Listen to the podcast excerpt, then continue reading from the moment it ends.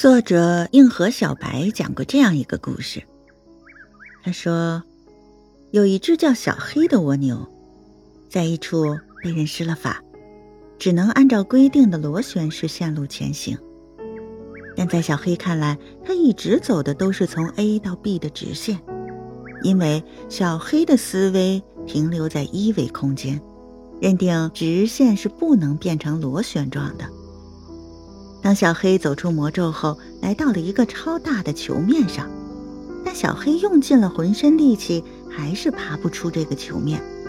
因为这时小黑的思维虽然进步了，但却停留在二维世界，认为平面不会弯曲成一个闭合的球。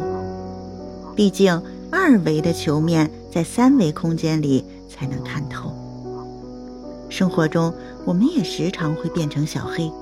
看似被外界环境困住，实则是受限于自己的思维模式。顺丰创始人王卫所说：“一个人成功一次也许是偶然，但若能长期成功，那肯定有其独到之处。可能从思维到行为都跟别人不太一样。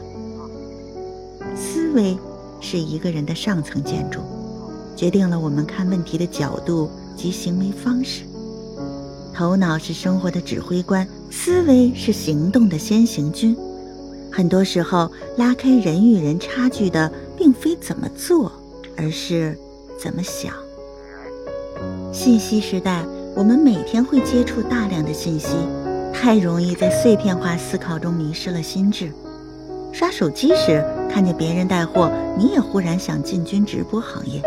见同事考职称，你也想停下原本的工作，计划复习备考；得知朋友办了健身卡开始减肥，你便蠢蠢欲动，幻想自己瘦下来会多棒。一个个莽撞的念头在脑子里像雪片一样的飞着，而我们则像钓鱼的小猫，一会儿扑蝴蝶，一会儿捉蜻蜓，结果什么事情都干不长久，干什么都毫无长性。心理学家阿德勒在《自卑与超越》一书中说：“真正决定一个人行为的，是我们想要达到的那个目标。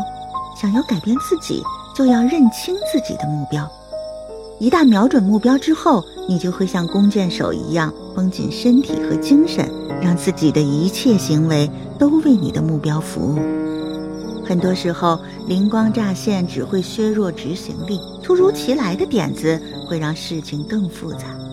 对待碎片化的想法，最好的做法是要么直接删除，要么进行整理。唯有如此，我们的精力才能聚集到具体的目标上，针对性的解决问题。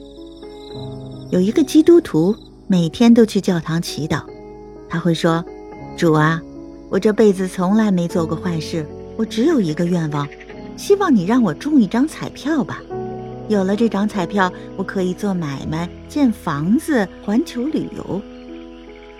可无论他怎么祈祷，他都一无所获。直到死后，这位基督徒才怒气冲冲地质问上帝：“为什么我这么虔诚，你却从来不帮我？”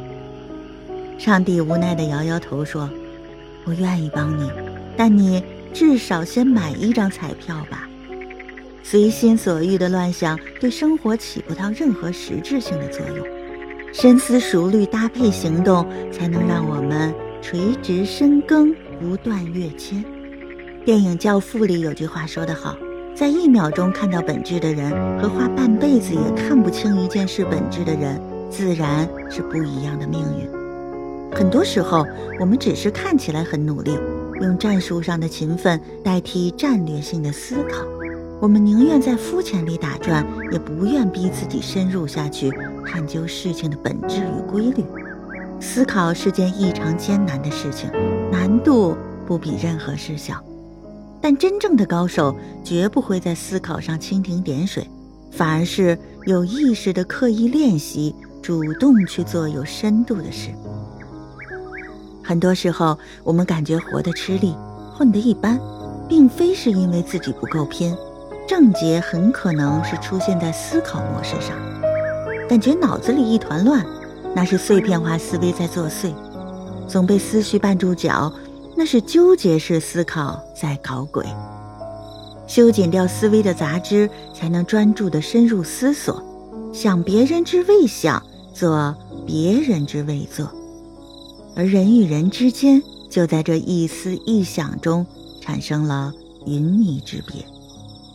愿我们都能拿起思考这把利剑，在激荡的生活里披荆斩棘，无往不利。晚安，明天是周一了，要加油哦。